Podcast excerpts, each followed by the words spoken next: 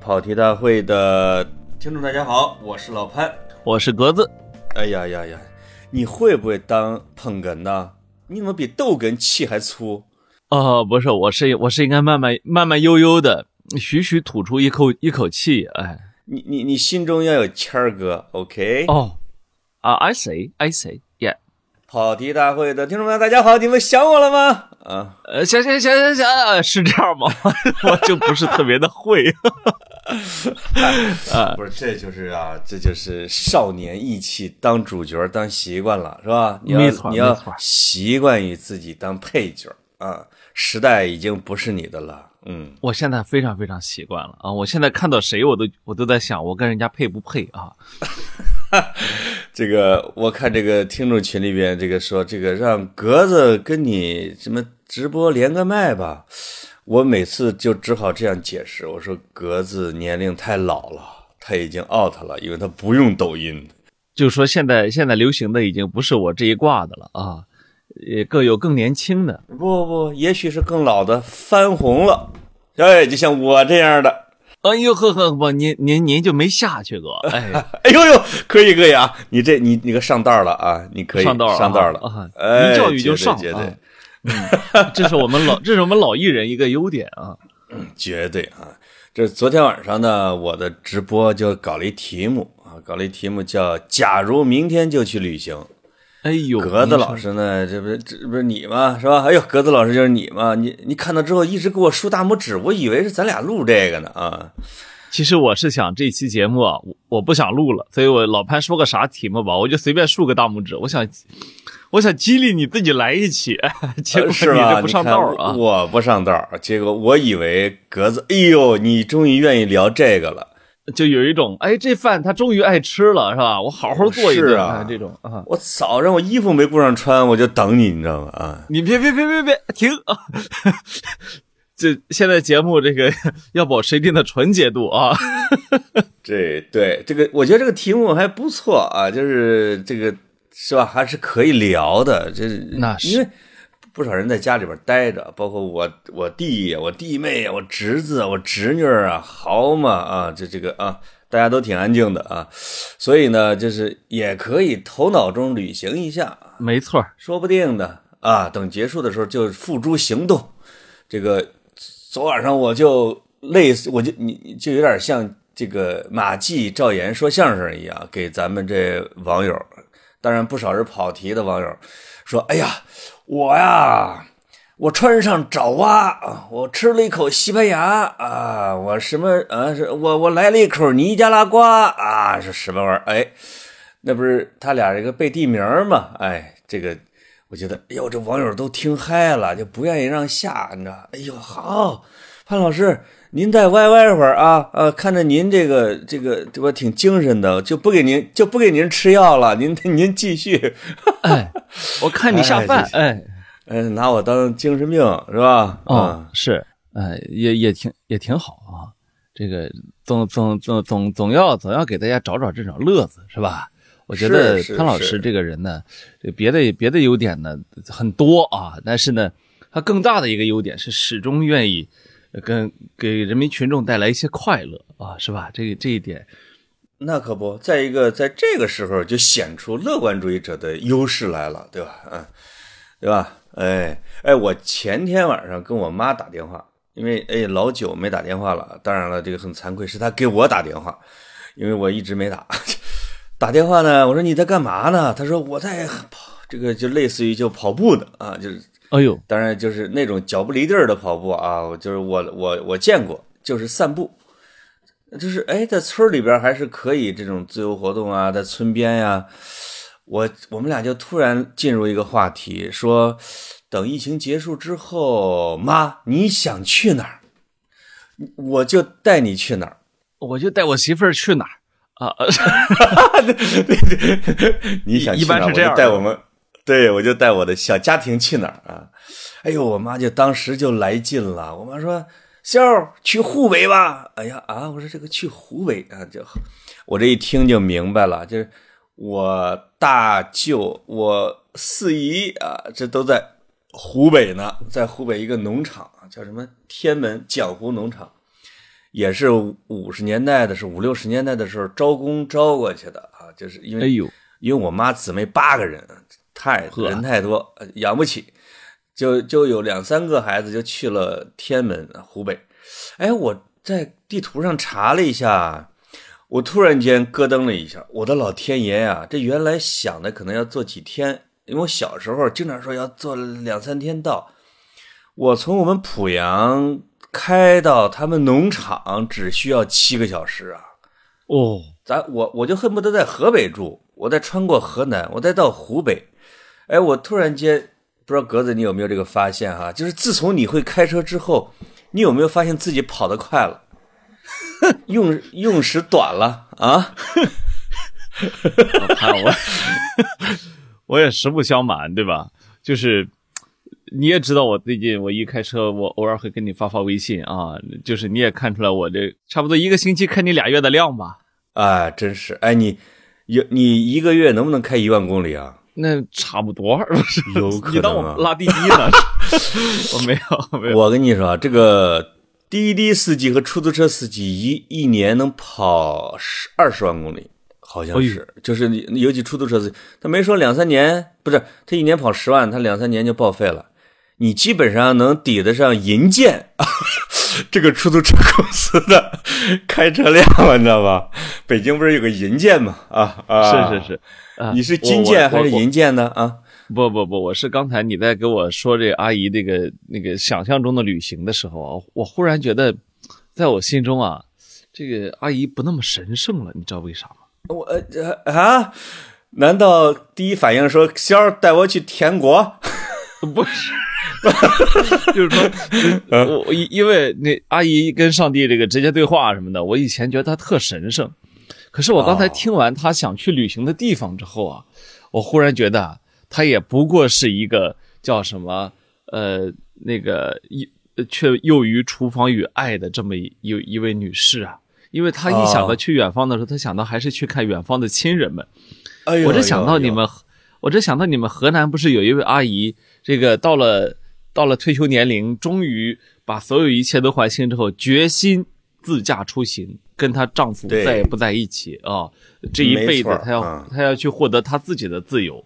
哎呀，这个是我这两年啊看过最浪漫的一个故事，就是一个人 终于决定要去，嗯、呃，叫什么？把幸福握在自己手中，把自由放在自己的方向盘里面。懂你，我完全懂你啊！我以为阿姨能有更多的想法呢啊！笑儿，以后不用你给我钱了。我走 啊啊！他要这样的话，我会觉得，哎，对我先说你那个重点，我觉得你你那边的阿姨，她重点可能不是出游，可能是离开了自己的丈夫啊，确实把命运掌握在自己的手中。我呢，我妈呢，下半句你可能没听到，我还没讲是吧？哎，我妈说给你大舅、给你四姨、给你大舅妈去交通交通。他们俩都听，他们仨都听我的，现在都信着呢。这是真的，这是真的啊！这是是这个阿阿这个阿姨能能能做的最主要的事情，就是去把上帝他老人家带到更远方，对吧？这绝对，哎，就是无远弗届，是吧？这个 犯我强悍者，虽远必信啊，就是。呃，虽远必信。哎，我就跟他就规划，我说这个七个小时啊，因为我本来想拉着我大姨，我大姨就在我们村旁边那村叫石郎市郎寨。你听听我们那村的名字啊，我们村呢我们我们那村的所属的乡叫户部寨，就出过户部尚书。哎呦，他们人家叫侍郎寨，你知道什么叫侍郎寨？就是他们想出个侍郎，不是人家以前出过一个侍郎，是这么的。啊，就是还是出过一些官的。我我理解中，你们大河南应该是相隔那么俩镇，不不出过一个国家的创始人，就是一个朝代的创始人都不算事儿啊。怎么出个侍郎、出个员外都能跟哪给给命名一下了啊？就是在你说的那种盛况的时候，主要是在原始社会啊，主要是在仰韶文化时期。对吧？我们 每个十里八乡就能出一个部落酋长，是啊，其他的时间是真没有啊。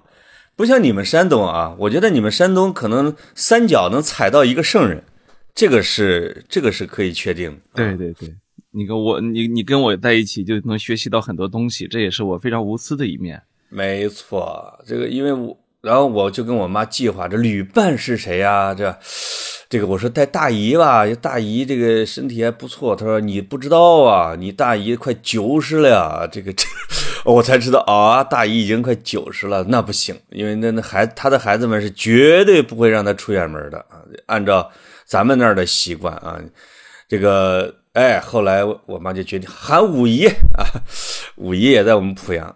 哎，那我们就我说那七个小时可能你们有点累哈，都七十的人了，咱们中间呢可能咱拐个弯儿是吧？拐个弯去哪个地方有个少林寺？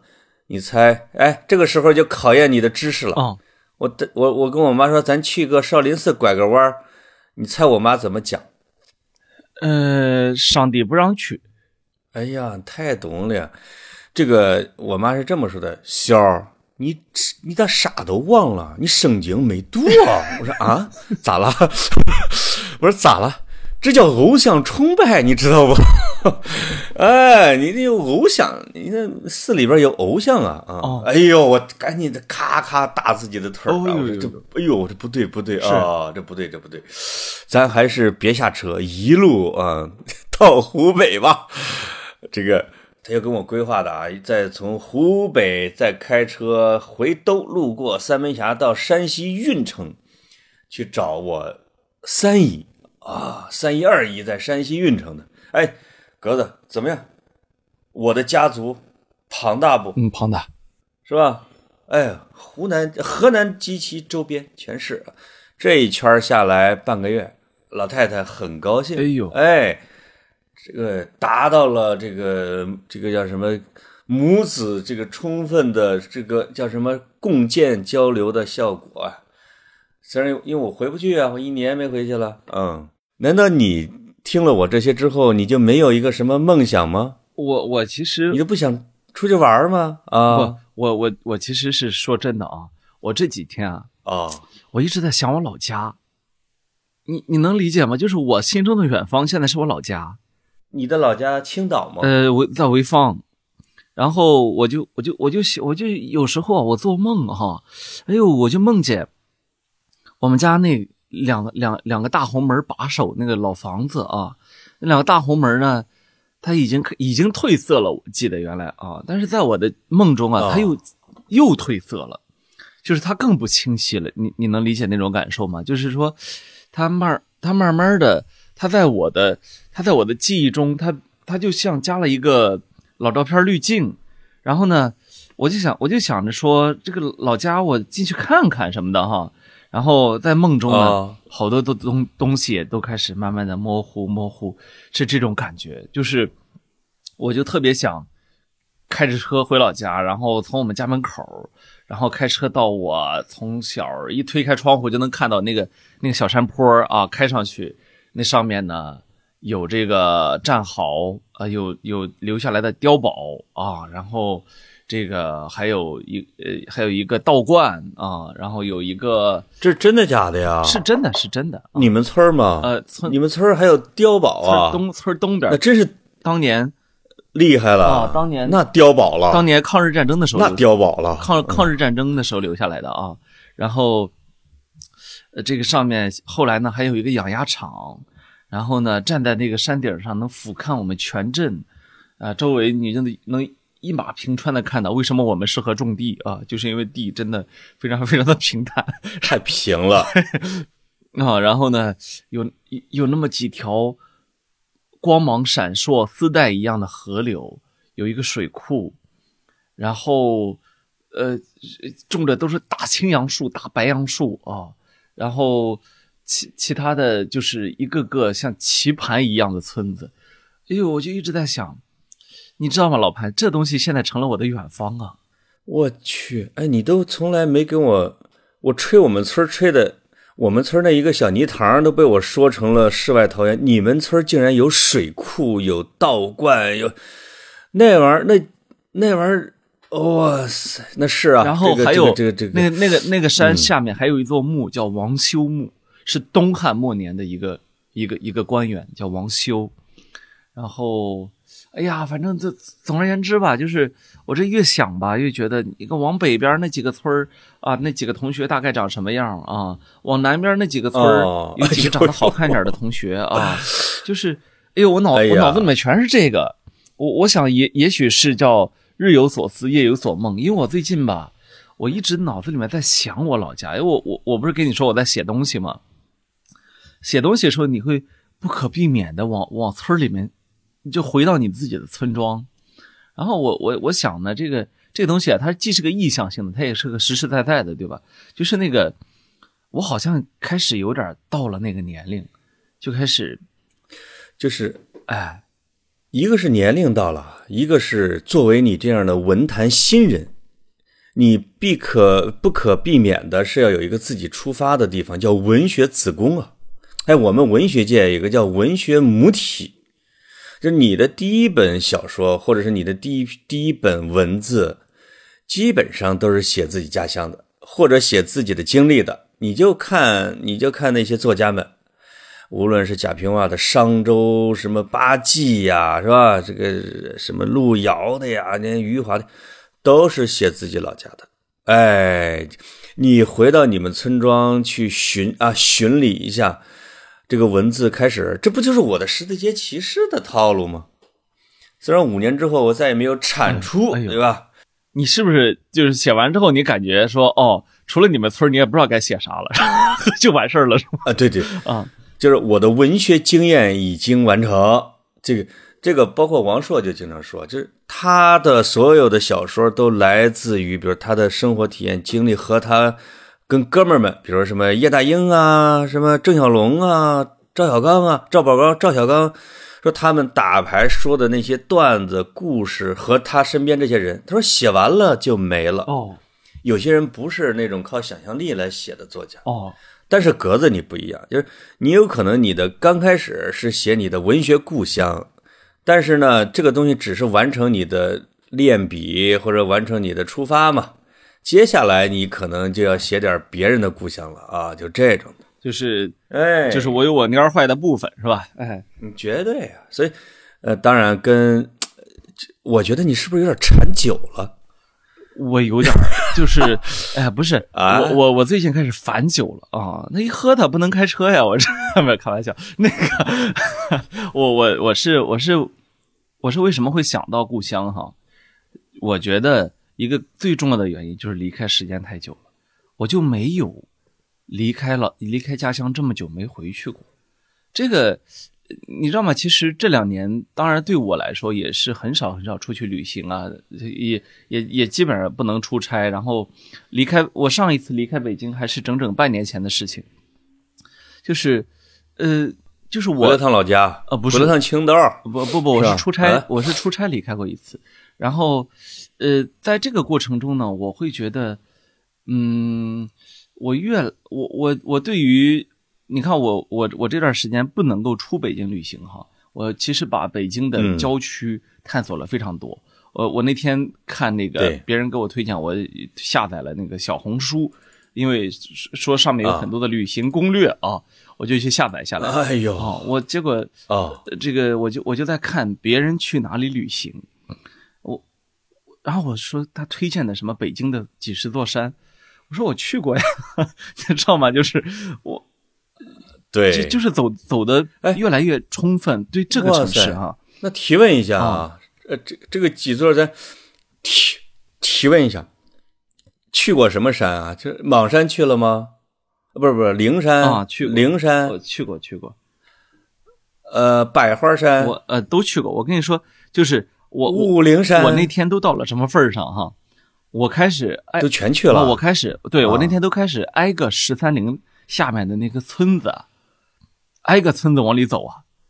你知道十三陵是每一个陵都有一个守陵村吗？比如说有长陵村，没错啊，什么什么什么县里县陵村之类的。然后挨个村往里走啊，我就看看，哎，你说这么多年哈，那个他们是如何做到这个村子一直是以一个陵墓命名的啊？比如说那个学校就叫长陵小学，真的是这么叫吗？对吧？长陵中学。哎呦，啊，特别的有意思。天哪，嗯，这个太，这个太，呃，这叫什么？追思古人了。是啊，你一进去之后，你想想看，你从小买东西的小卖部，是是是是以是什么长陵小卖部之类的，就类似这种。举例子啊，哎，我我就在想象一种另外的一种生活。所以你知道吗，老潘？就对我来说，有时候旅行不需要走得太远。我特别的理解，现在大家心里想：哎呀，我要出国，哎呀，我要出省，我要去海边。呃，有时候你看，比如说我去北海公园，我就我也觉得我到了海边，就是 就是意淫是一是一场永无止境的旅行啊！只要你脑子里面意淫的足够嗨啊，甚至哪里都是旅行。哎呦，不是当当你的肉身这个禁锢的比较狠，你的大脑就局部发达了啊！是这个，我完全理解你。但是别忘了，北光北京这块地界儿大概是一万六千平方公里，你就算吧。说实话，这个可能你比如说你可能去过六千平方公里，我可能加起来也就是一千平方公里，这去的少，就是好多没探索到。嗯，它跟一个小国家似的，这地界，这个老家呀，北京啊，这北京都算咱们第二故乡啊，基本上这个。你的观点是可以在家门口转悠，就像有的人说我在小区看虫子，现在哎看蚂蚱，现在哎蚂蚱还没出来呢，也挺好。但是我呢，我不是昨晚上给网友就讲了一个题目，哎，我觉得可，因为当时这个抖音的这网友就说，哎，跑题儿上能专门做一期吗？我们没记下来呀。有人还真是拿着笔想记，我说行啊，可以。是什么题目呢？也是我给。一个通识教育平台的小朋友准备要讲的叫什么？跟着潘老师一起去游古迹。这个古迹的线索呢？因为古迹都是有很多标准，咱们国家最大的两个标准肯定是一个是五 A 级景区、四 A 级景区这个的，二百多个五 A 级吧，我记得。另外一个就是联合国教科文组织给鉴定的啊，叫世界文化遗产啊和世界自然遗产啊，就这这两个大类。对。我就打算以这个世界自然遗产，不是世界文化遗产和自然遗产这个为线索，来给小朋友讲三十节课。我算了一下呢，因为这个呃文化加自然是五十六项，那么文化自己再加上文化自然双遗产应该是四十二个，哎，差不多左吧左吧就能左成三十个，哎，于是就搞成了一个什么呢？就是。老潘叔叔带你去自驾游系列游世界遗产，我就把那个哎我想的那些东西给网友分享了一下，他们觉得还挺感兴趣。这个以北京哎为终点，然后四处开车去玩儿，这等于说把玩儿加上了一个目的地嘛，对吧？那么这个我就那咱俩就可以稍微的过一下，就是。看看咱们去过哪些遗产，我去过，可能也就是一半多点我觉得你可能要去的比我多哈。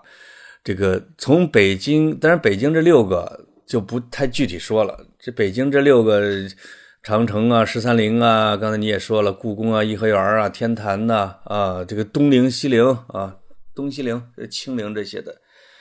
那么从北京要是开车往北，元上都你去过吗？没有。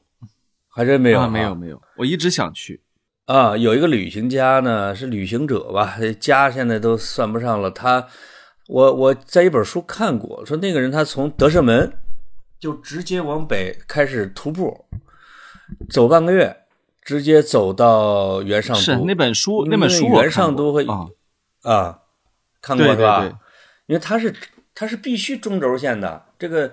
北京和元上都是直的直的，根本就不带任何不能带拐弯的。是是是，这这当时是天文测量过的，是吧？嗯，那个我去内蒙的时候去了一下，但是说实话看不出太多门道，因为遗址就就跟我要去看良渚遗址什么之类，我也看不看不懂啊，所以这个就，但是呢，芳草萋萋，就是你会有点像洛阳的缩小版。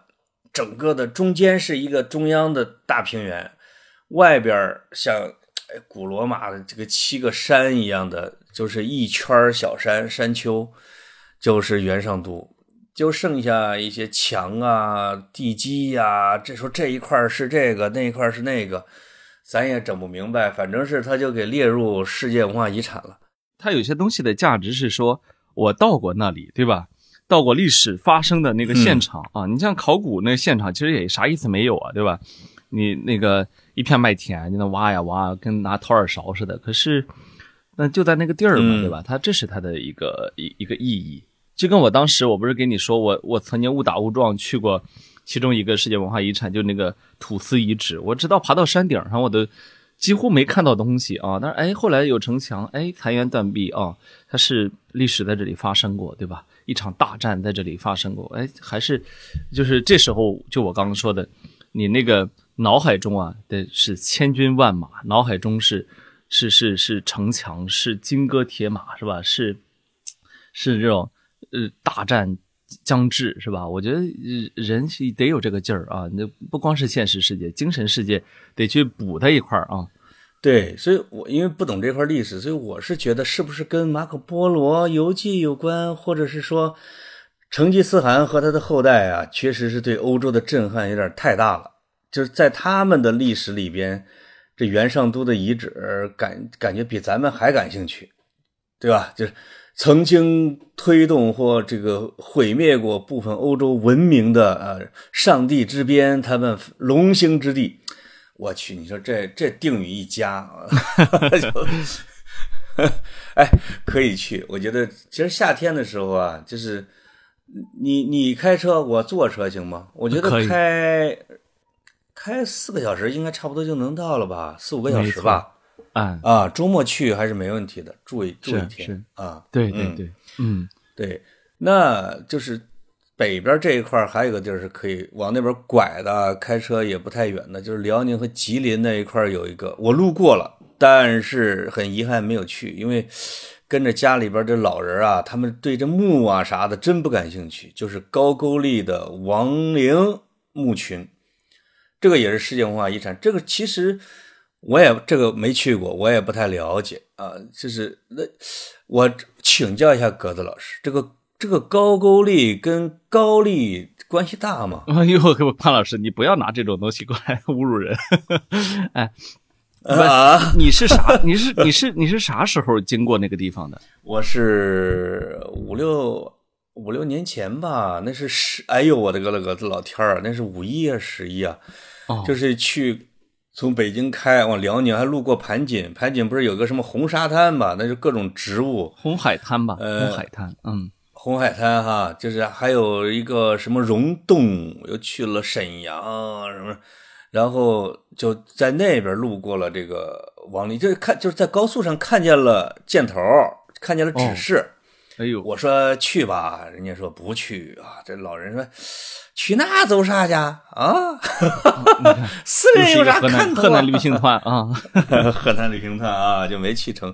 这个可能也值得去，因为这种高句丽的陵墓啊，包括那个就是那个西夏国的陵墓啊，那个当然还没入选，好像是，那就是跟我们中原文化的这种应该是都不太一样的。高句丽我还真查了一下，它是。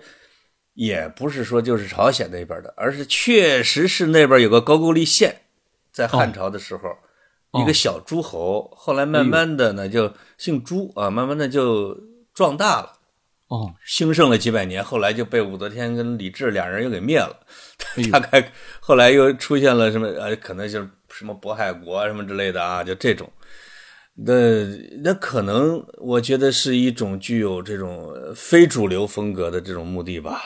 但是没去过呀，就是如果有听众东北那旮旯的啊，如果去过的，可以给评论里边给我们贡献一下，他到底他的 selling point 是在哪儿啊？想去，因为给小孩讲课这些没去过，其实也是很不好讲的，对吧？露怯，虚化一下啊，露怯呀啊，基本上就是往北往东北，因为啊，沈阳故宫那个就是也列到里边了，那个是一群的。这这要是再开车，我就想去泰山了。我我问你有没有去过泰山？我觉得可能得有五六回啊，因为我想去。嗯，你觉得咱俩能爬上去吗？然后每次给在我这得到答案都是我也没去过啊，就是我我发现 我我发现这个以前那句话说怎么想怎么对，就是旅游啊，就是从你待腻的地儿去别人待腻的地儿，是吧？这个啊。山东的风景区，尤其是潍坊的风景区，我基本就没去过。然后，但是全国各地，潍坊有风景区，我们有很多。你想，我我我们我们挖出来的，我们考古挖出来的东西，从啊这个 新石器时代一直到啊这么多年，它就没怎么断过啊。对，我们的我我们下属一个县的博物馆，都能是国全国唯一的。县级的国家一级博物馆，你们那是有汉汉墓是吧？呃，很多啊。所以总体来说，其实我们家乡的呃呃，你可以说旅游资源也好，也可以说文博资源也好，还是非常丰富的。但是我基本都不了解，这也是我最近为什么我觉得我说要回趟老家，这也全当旅游一个很一个很重要的原因，就是我觉得我并没有很好的去探索过它。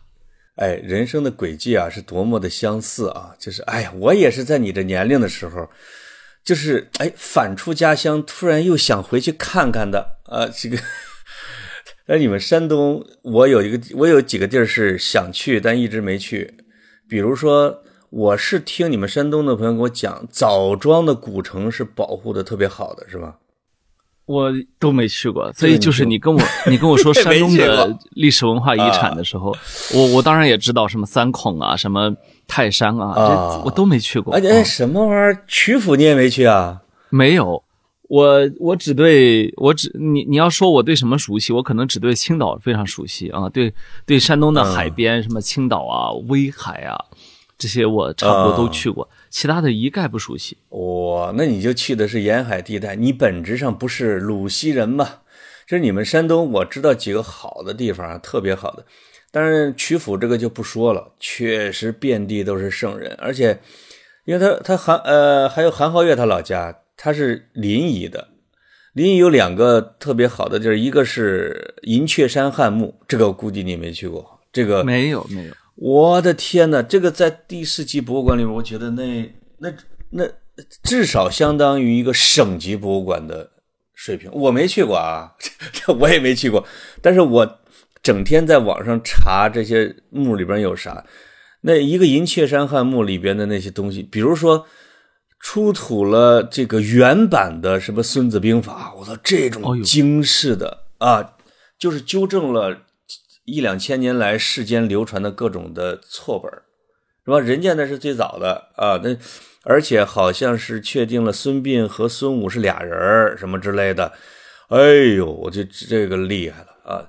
那还有聊城，还有聊城是水城的那个，另外还有郯城，就是你听郯子，就是在《论语》里边是不是有个孔子见郯子什么玩意儿的？郯城不是下边一个县嘛，临沂的。我去那之后，我就发现人郯城县的那种小博物馆，我的个天呐，底下就是汉墓的，整个给端到他们博物馆里边的，里边的那个石雕之类的，那个说实话，文物资源太发达了。你们山东这个非常值得一去。河南朋友承让了，承让了啊！北方北方可能基本上有好几个省都是啊。地上挖吧挖吧，发现哎，你你这儿你这儿也有东西啊，老乡啊，是。但是山东 山东肯定不属于地下考古资源非常非常丰富的地方啊。这个有一说一，我我我是说啊，这东西啊，它有它它对我来说，它有一点乡愁在于什么呀？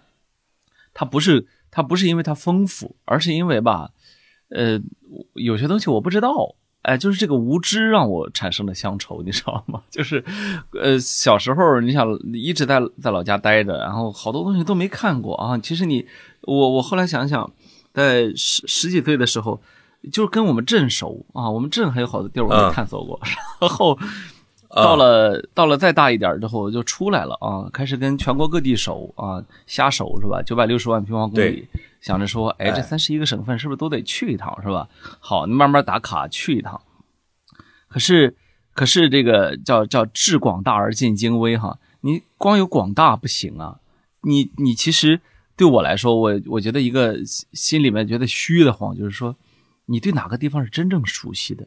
有可能对你来说真正熟悉的就是目前来说可能北京。对我，我我我跟红庙，我跟红庙地区相对比较熟悉，可是这种熟悉又是建立在一个呃一个另外的一个基前提之下，就是你跟这个地区的大部分人其实都不认识，这个你算什么熟悉呢？对吧？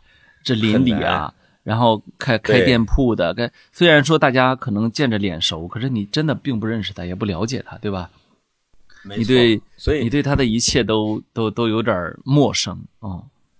所以你比如说像那些河南作家，像李尔啊、刘震云啊什么的，他们都住在北京，都像刘震云这种上大学就在北京，但他写的永远得是老家。你让他，你让这几个作家写都市里边的事儿的时候，嘣儿就露怯了。虽然他已经住了可能得有三十年了，恨不得得四十年这种。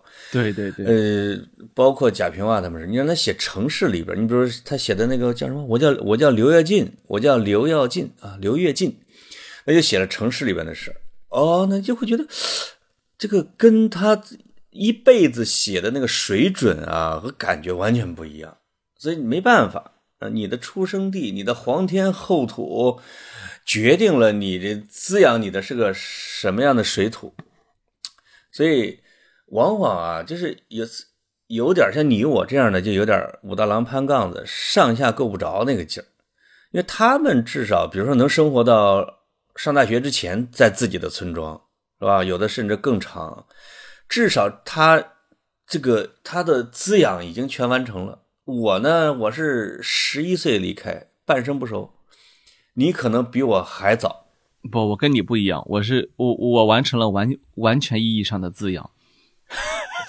你你是住校吗？啊啊，没有没有住校啊。呃，我我在我在老家待的时间特别长，只是说，作为我们这代人有一个特点，就是说，呃，他本身老家变化也非常快。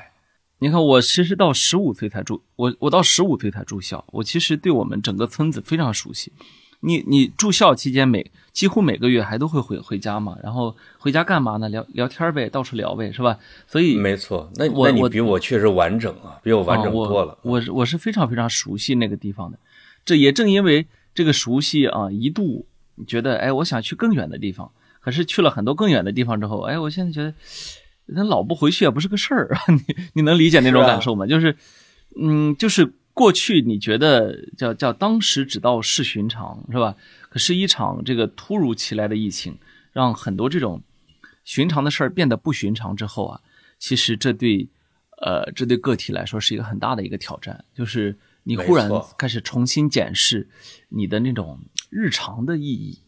没错啊，就是呃，比如说有俩人啊，一个是刘亮程，这是新疆的一个，现在是作协副主席了，他。正经的开始写他的文字是，也是出去再回村写一个人的村庄啊，风中的院门，就是有一种，我觉得从哲学意义上什么呢？就突然间你出去之后回去写，和你一直在村里边写是完全不一样的。就是你对村子的认识，其实和村人相比，已经发生了很大的变化。他就他一草一木一沙一个蚂蚁，他都要看半天，都觉得像看外国。把它写出来就成了一种有，有一种异域风情的文字，哎，就像个老外看中国啊，就那种感觉。我觉得你要是再重新回去，再写你们的村子，写你的故事，就有点像梁鸿写梁庄的那种劲儿了。梁鸿其实前边不太写文学作品的。不不不，实话说，我我我挺不喜欢。当然，虽然梁鸿老师是你的朋友啊，但是我非常不喜欢他写的梁庄。这个你对一块 你对一块吃过饭的朋友都这样吗？不是我我梁红老师可喜欢你了啊！嗯，别别别，我只是虎头虎脑的，我什么玩意儿？这哎，我我我是说，我哎呀，我我我不知道，我我我对中国的乡村可能有更加美好的情感，所以我很不认可绝大部分作家写的中国乡村。呃，那你肯定是认可我写的喽。嗯，不，因为我写的，我从来不会写我们村的坏事，因为你到现在也没给我给我送过一本《十字街骑士》，我也找不着啊啊！就是我，我觉得一个是因为我出来太早了，我留我停留的我对我乡村的印象都是好的，都是我开心的回忆，都是别人给你压岁钱是吧？呃，对，就是我没法再去描述他很多坏人坏，因为我没有感知。说实话，就是我长大之后听到的那些的龌龊事儿、啊的事儿啊，这些也他也不是我经历的呀，我不能道听途说就把他写那么坏啊。但是梁红是经过实地调查的，我不愿意。我我觉得可能你也会这样的，就是我不愿意去用一个记者的手法把我的村子给肢解的那么残酷，要把我把我的少年就破坏了啊，可能是这样的，只能留下文学小补周了。哎，我送你一本啊，我昨天又刚买回来一本，是是是，刚买回来一本，不合适啊，老不送你。我我跟我跟老我跟我跟老六老师不一样，他不是说嘛，他说他有个原则，朋友们出了书绝对不允许送，他一定要自己买。而我呢，我不一样啊！朋友们出了书，绝对不允许买，打打死都不买啊！我我这个傲娇劲儿，我我下不来，我跟你说。哦，就是他们石家庄人吧？确实是，哎，是吧？就没有你们山东人这么实诚。就是你心里边，他也是想买的啊，不是想想要的啊，想要的啊。对对对，实在拉不下那个脸来，于是形成了自己的风骨啊。没错。那你们山东这两件世界文化遗产啊，你都没去，你我觉得你可以给自己设 KPI 了，该去山东我，呃，泰山我肯定是要去的，不一定是台阶上去啊，但是顶上肯定要走，而且那个叫岱庙吧，山底下的那个要去，这毕竟是双遗产。那么，哎，你从你们那儿如果开车往皖南走，我不知道开车得多长时间，你知道吗？方便，很方便。很方便啊！哎呦，对，山东呢，呃，是全国最早的、最好的高铁，然后，所以它带动也有点带动了周边，就是实际上，呃，包括江苏的高速也非常好，现现在安徽的高速也非常好了。嗯嗯嗯嗯，那高速是可以，但是咱们不是说自驾吗？我估计从你们家要是开到皖南，也四五个小时，差不多也也能到。我说的就是 高速公路啊，高速公路啊，我嗨。这我我是发现咱那一片就江苏、安徽、山东、河南离得比想象中要近得多。因为我有一个同事是徐州的，哎哎，我说你离我们那儿多远呀？他说他说他开车到山东可能一个小时，开车到我们河南可能两个多小时，他直接给我晕了，是不是两个多小时或者两三个小时？真的很近哦。那安徽的下一个世界文化遗产就是皖南的。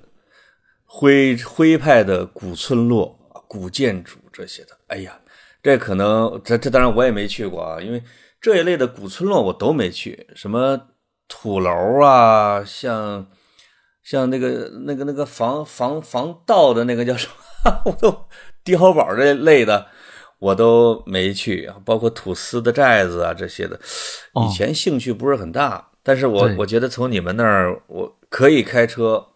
往皖南走，安徽到现在我整个都没去过，这是很遗憾的一个事情。你毕竟是出过胡适、陈独秀的地方，对吧？对对。安庆、徽州这俩地儿不去啊，包括黄山，那你这这这这不去是遗憾也是很大的。对对对，这个我觉得你没去过安徽吗？啊，我我你说的这些我都去过，然后我觉得确实是非常值得一去。嗯，黄山下面的竹海。啊，其实因为大家都知道安吉有竹海嘛，实际上黄山下面，呃，你就你你就开着车在里面，你会发现一片片的茶园，一片片的竹海，你会觉得你你瞬间的好像就能够回到回到有有一种场景中去，就是你之前在古诗词中看到的，你之前在古诗词中体会到的韵味，当你真的看到的时候，反正作为一个外来者，我会觉得它比诗词还好。对，哦，所以我是强烈的建议你，如果是说带着放松身心的这样一种目的出行的话，呃，它肯定要远远的要好于北方的这些草木不那么繁盛，然后眼前的是呃的或者说眼前过于平坦，或者说水没那么多的地方，我觉得，呃，我觉得黄山一带要远远的超过，呃，就从舒适度来说，远远的超过北方的这些景物。哇塞，对，因为我们都不是喜欢特别热的这些地方，像安徽确实是中段嘛，但是皖南这个地方就已经兼具了江南的风光。呃，我我经常会听到安徽的朋友说一件事情，因为他们确实也出过不少的大人物，就是往往在南北要冲的地方，哎，比如像安徽呀、像湖南啊这些地方是容易出牛人，兼具南方的实干，兼具北方的霸蛮啊。哎，这安徽人这么形容自己的，我也不太了解安徽人啊。但是呢，就你会感觉到这个地方的水土，尤其是皖南那些的，既跟我们北方不太一样，但是又不会让我们特别陌生。有可能会到那儿之后会找到，觉得哎呀天哪，可能我们以前古时候这房子是这么盖的吧？因为咱们看了好多这种图片里边的，你你去实地看了，我我没看过。包括成龙在北京不是弄了一饭馆吗？叫什么好景阁？那里边那有有景阁，呃，有景阁啊，这个就从那边整来的啊。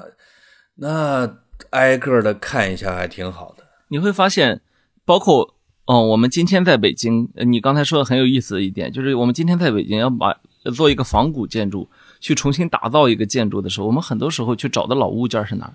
还居然是来自徽派建筑的物件？为什么？我觉得可能徽派建筑它那种装饰挺多的，就虽然它是典型的白墙灰瓦，你看上去有一种极简风，但其实你细看的时候，它巨多的装饰，什么窗花呀，什么透气孔啊，什么这种门门门前的这种铃啊，特别多这种小玩意儿。所以很多人重新去搞古建筑的时候，实际上是从徽派建筑上面去找到了原来的老物件，再放到。这个新的建筑上面，包括我都甚至都看到一种趋势，也不算个趋势了。但是有些人在北京，在北方城市都开始做这种徽派建筑，因为好像觉得这种江南墨韵、这种吴冠中画出来的这种范儿的东西，感觉才像是一个古的建筑，而且像一个古代的呃这个人居的建筑，而不是那种啊故宫啊这种。呃，这种王府啊，这种普通人觉得我不配的这种地方，对吧？挺挺有意思的。它，它某种程度上有点代表我们的一种比较最大公约数的审美。没错，啊，就它跟纯南方啊，就是包我们会经常会看到闽南建筑啊，因为闽南建筑表保存的也很好，但是它的那种小巧啊，那种特别的精细啊，呃，那种各种弯儿啊，其实我们可能也会觉得它有点太偏南了。那么，如果把山西的那些，比如说晋商的大院和安徽的皖南的大院一比，会说哦，原来这就是纯北方和带有南方气息的区别。我去白鹿原的时候，那叫蓝田啊，就是有一个特别有名的建筑师，也是美国的一个大学建筑学院的院长，他在自己的老家那村子里边做了几个很好的建筑。结果在到其中里个一看，哎，我说这怎么这梁、这洞、这雕花，这整个的一套，像是从皖南整过来的，好像果然是，就是就是从移过去的。我有时候想，有大概那么十几年的时间，徽派的老宅子、祠堂、宅院，好像真的被运走了很多。对，等等。现在慢慢的稳定下来了，要不然就好多成龙的买走好多嘛，我就看着，就后来就被讨伐 啊，这玩意儿。我我我我我那个，咱们这一期啊是说，假如我可以出行哈，我那天我还跟朋友在那说起来，我说我七年没有去过西藏了，这个哦，呃，号称是地球第三极嘛，对吧？南极北极，然后这个你去过西藏啊？我当然去过。藏区我都只剩四川藏区没去过了，啊，不对，四川藏区，四川藏区，哦，不对，我去过云南藏区。那你帮我诊诊脉呀，先啊，就是我还能去吗？呃，我我觉得你以你现在瘦的这么细小伶仃的样子，肯定可以。哦，这个血压有点高啊啊！我看我看你这个瘦的让人心疼的这个模样哈。我 感觉问题不大 啊！你是讽刺我啊！你是讽刺我，我听出来了。是，嗯啊啊，没有我，我是想到我七年前去西藏的时候，哎呦，我怀着那股憧憬啊，那个感觉我到现在也没有忘，我到现在还是很想再回去，因为我觉得我七年前去了半个月，那半个月吧，说老实话，时间不算短，但是看的地方真不算多，嗯，因为他可以看的东西实在是太多了。哦，就是或者说它分布的比较远。你比如，它那地方很大啊。你说布达拉宫跟大昭寺远吗？呃，那个就是拉萨市离的都很近，因为拉萨本身是一个很小的城市。你你去你说的这几个著名景点，什么八廓街啊，什么，你甚至你都可以步行啊，这个都没有问题。然后，但是出了拉萨之后，还有很西藏还有很多很多的地方，呃，对，什么羊湖啊，什么那个你再往那边走，往那个日喀则走啊，然后纳木错啊等等，就是你会觉得呃，然后你还可以去体验一次这种青藏铁路啊。呃，当然上了日喀则之后，那那它的东西就更多了，对吧？像扎什伦布寺啊，你再往上珠峰大本营啊，甚至甚至还有一些这种，因为它有它有不同的教派嘛，对吧？不同的教派的这种，我们我们汉传佛教说祖庭啊，大概是这个意思。你如果是愿意去走的话，真的走不完。它有点像你去新疆是吧？你就是用了十天，你发现一个伊犁州你没出去。啊，西藏也是也是这个劲儿啊！你说你去了拉萨，你又去了日喀则，你觉得两个大城市你都去了吧？哎，可是林芝你没去过呀，对吧？是这个阿里阿里地区你没去过，这这都是跟我前面说的这两个完全不同的地方哎。啊，没错，它的景色、它的文化、它的你要去的地方都是完全不同。所以我到现在想，我可能还需要花很长时。我一旦如果疫情解开，你说让我。除了家乡之外，我愿意去哪儿？我很愿意再去一趟西藏。嗯，呃，半个月可能啊，我觉得能把拉萨差不多能吃个七七八八的，是吧？就是能够你写点东西啊之类的。因为我半个月也就是去了甘孜这一个地儿，这这这格萨尔王路啊之类的，你发现确实太大，没办法。我我是一直想去有，因为。新疆我去了两回哈，就是一个是北疆，一个是咱们的南疆。但是这个东西就是让你，哎呀，隔靴搔痒的感觉，你你懂吗？就是北疆我待了三天，南疆我待了，咱加起来三天吧，来回三天。你会觉得，哎呦，到了这个库车了，哎，然后哪儿也没去，吃了顿饭啊，拉条子，然后就换下一个地儿，那就。那就没有深入，没蹲下来。我觉得新疆跟西藏一样的，你怎么着可能就得半个月、一个月逛一个地儿、俩地儿，才能够把它给吃透。新疆的西古代西域的这一片地方，包括它有很多的，比如说跟印度文明啊或者佛教文明，它是它是极其重要的中转站。就是咱们没看那一块的时候呢，它又缺了一个环节。这个对对，这个是早晚是要去的。对，这个比我比其他的地方都想去。它毕竟是个平地儿啊，就是 西藏。西藏我有点担心自己了，我这老年人啊。但是新疆好像你就开着车大漠纵横奔驰呗，是吧？这特太适合自驾啊。包括独库公路，这不是也也一直没去嘛？啊，嗯嗯。而且在能源在你没嗯在你没有去这片公路的时候，你会慢慢发现你赶不上国家建设公路的速度了。就是从北京从北京有有直通新疆的这条公路啊，我是一直想着说，呃，终有一日需要去自驾。哎，是 G 七是吧？嗯，我有朋友京新京新，我我对京新高速嘛，我我有朋友是这个路的建设者。跟我反反复复的说说那些年在那边建设的时候，就在想以后一定要推荐朋友们去自驾，因为他见过沿路风景啊，他见过其中的一段的沿路风景，就是建工建我我现在有越来越多的朋友是这种建设者哈，就是建公路建高铁，他们他们其实是非常非常辛苦的在野外，但是在这个过程中呢，我觉得他很难得的一点是他保持了对这片景色或者说。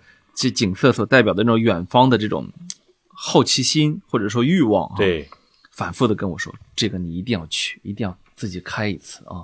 听说京新也是目前为止啊，如果是自驾，这一条高速是最美的一条啊。从呃，然后可能景之壮美，嗯，对对对，可能国道三幺七什么又又不同意，对吧？啊，这个呃呃，高速公路啊，高速公路这个，哎呀，其实。这就是要按说啊，这个如果没有疫情，其实是就是唾手可得的梦想，都不带都不都不好意思说梦想，开车就去了的那种的啊，一星期回来了。对，所以有的时候，我我我那天还跟朋友感慨说，想做的事儿今天就做，想见的人今天就见，想说的话现在就说。真的是，哎呦呦，这这这是他给我们带来的一个启示啊啊！疫情不能白白发生，对不对？真的是，它真的是，它发生了，对你对你个人总归是要有一些用处的。嗯，这个我们以前说是来一个说走就走的旅行，你说能走，我们来一个能走就走啊！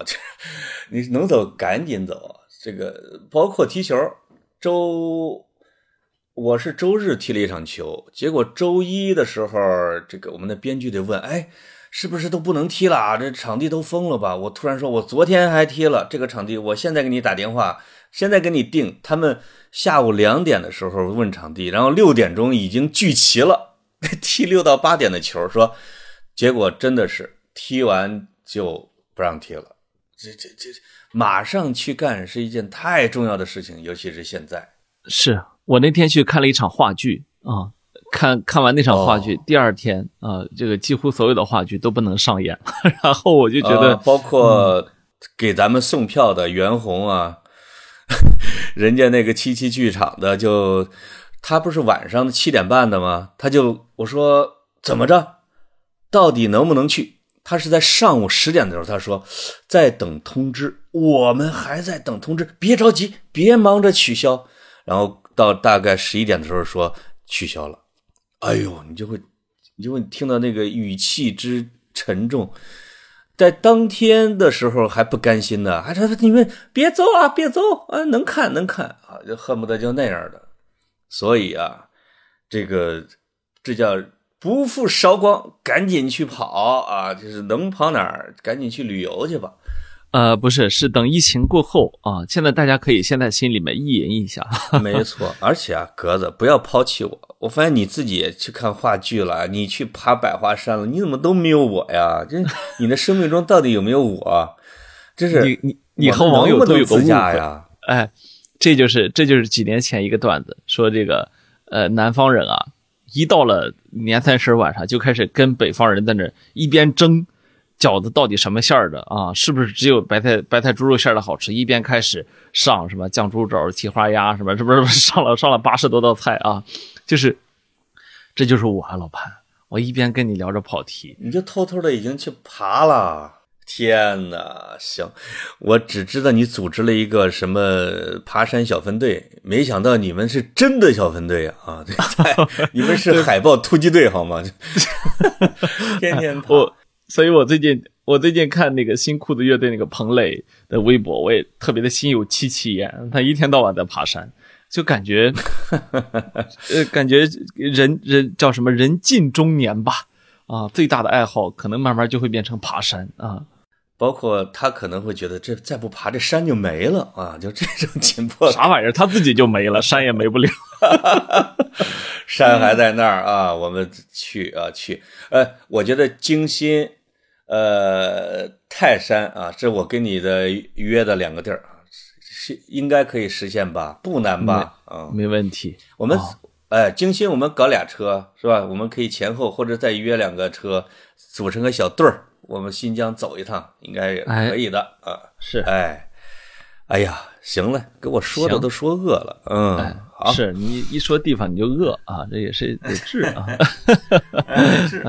嗯，好，行，好嘞，拜拜，拜拜，拜拜。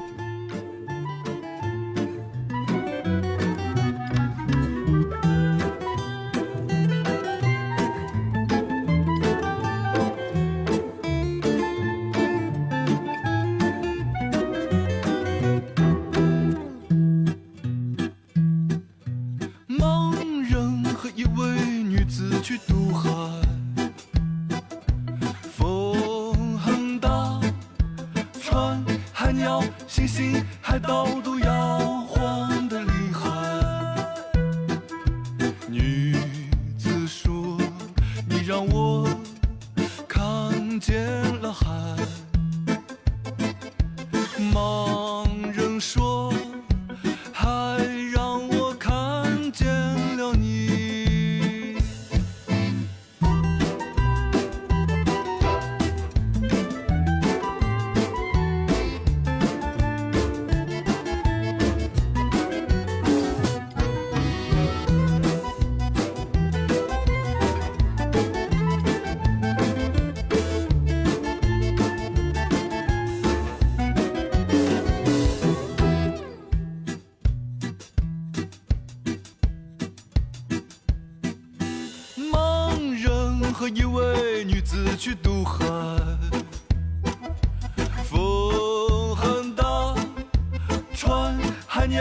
星星、